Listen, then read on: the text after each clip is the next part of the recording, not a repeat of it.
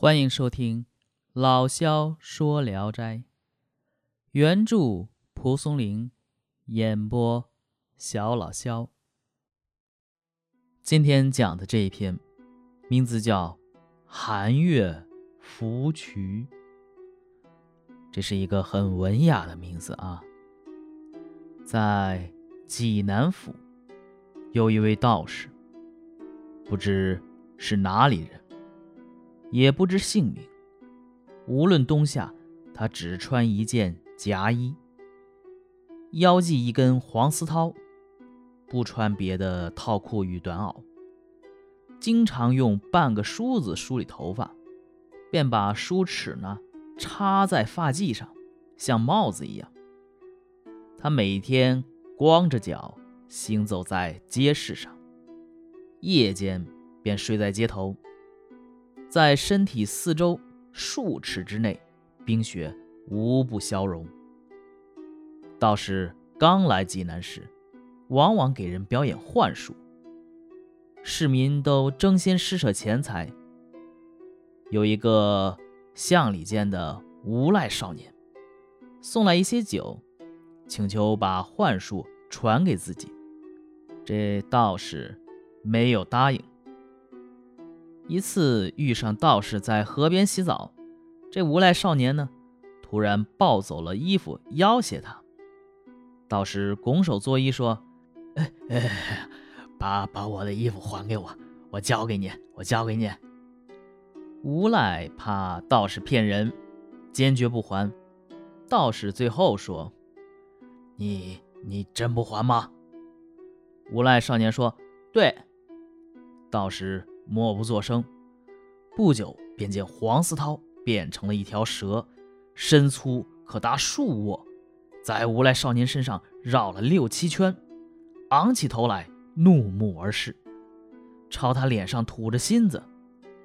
无赖少年惊愕异常，直声跪下，脸色发青，呼吸急促，一味的只说：“饶命，饶命啊！”道士于是。终于拿回黄丝绦来。原来这黄丝绦不是蛇，另有一条蛇弯弯曲曲的爬进城去。由于此事呢，这道士更加的有名了。官僚士绅之家听说道士本领超长，就招揽与他交往。他从此便在乡绅家中往来，司道长官也都耳闻其名。每当宴饮聚会时，便让道士参加。一天，道士要在水面亭设宴，回请诸位长官。到了约定的日期，诸位长官各自在案头见到了道士的请帖，但是不知道是怎么送来的。诸位长官来到设宴的处所，道士躬身出迎。大家进去后呢，却见静悄悄的一座空亭。连坐榻祭案都没有摆放，所以都怀疑啊，这个道士太胡闹了。道士看了看诸位长官，说：“贫道没有仆人，请借用诸位的随从人员替我张罗一下。”诸位长官都答应下来，道士便在墙壁上画出两扇门，并用手敲门，门内便有人答应。把锁打开，大家一起进前去看，却见有一些人影影绰绰的在里面走动，屏风、帐幔、床榻、鸡案，样样俱全。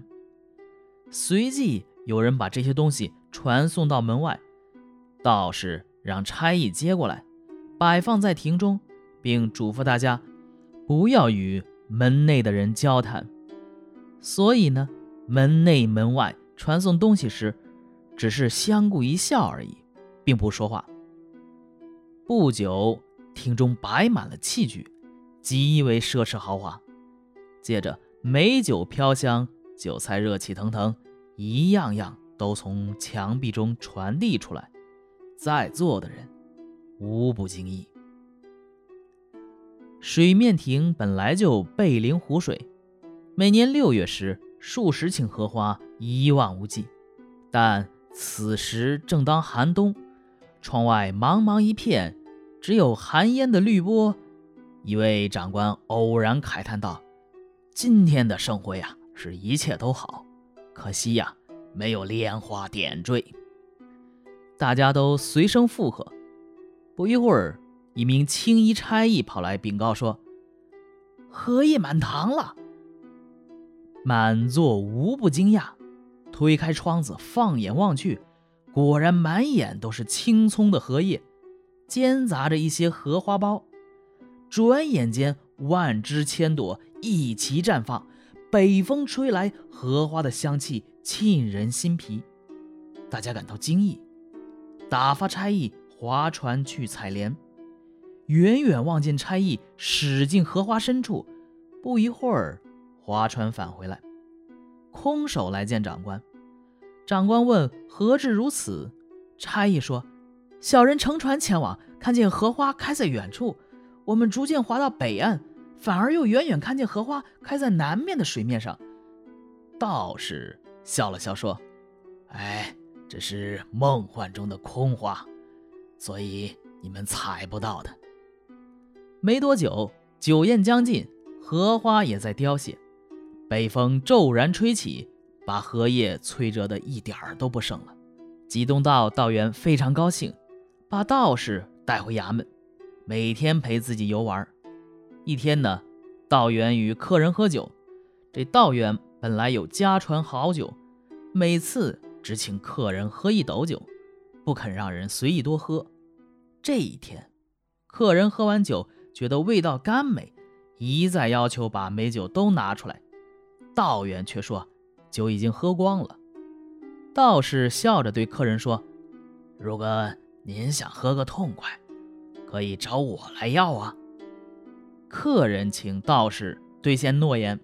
道士把酒壶放到袖子里，不一会儿又把酒壶拿出，给在座美人斟酒。那酒与道元家的家藏美酒根本就没什么两样。于是。大家喝了个痛快才散。道元心中疑惑，进屋去看酒坛，却见外面的风间虽然完好无缺，里面却没有了酒。道元心中暗自羞愧恼怒，把道士当妖人抓起来加以拷打。不料呢，棍子刚打下去，道元就觉得屁股剧痛，再打下去，屁股上的肉啊疼得如同撕裂一般。虽然道士在堂下喊疼，但道远却已血染座椅，只好停止拷打，把道士赶走了事。于是道士离开了济南，不知去向。后来有人在金陵遇见过道士，穿着与从前一样，问他，则笑而不答。好，这个故事讲完了啊。这个写的《寒月芙蕖》，我当时就觉得这个名儿啊，这么的高雅嘛。不过这个《寒月芙蕖》这个名儿啊，呃，在稿本当中是被涂改了，涂改成什么呢？济南道人，啊，就因为首句就是济南道人者嘛，改成济南道人了。这个涂改呢，可能出自于蒲松龄，也可能出自于后人的手笔。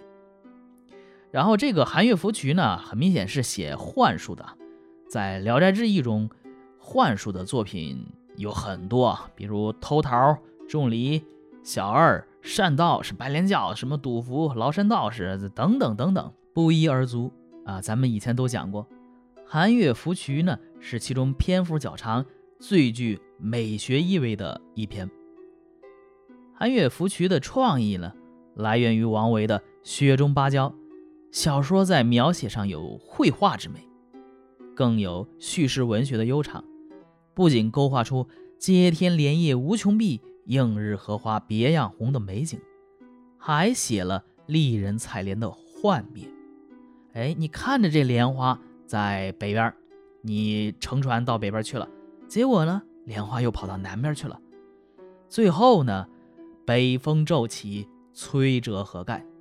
从而把幻景呢写得丰富而又生动，令人留恋呢，也令人无限的叹惋。蒲松龄呢大量记载幻术，反映了他好奇浪漫的性格，也反映了这个齐鲁大地呀，作为齐文化故地啊，神仙方术的流风余韵，那正是《聊斋志异》得以产生的文化基础之一呀。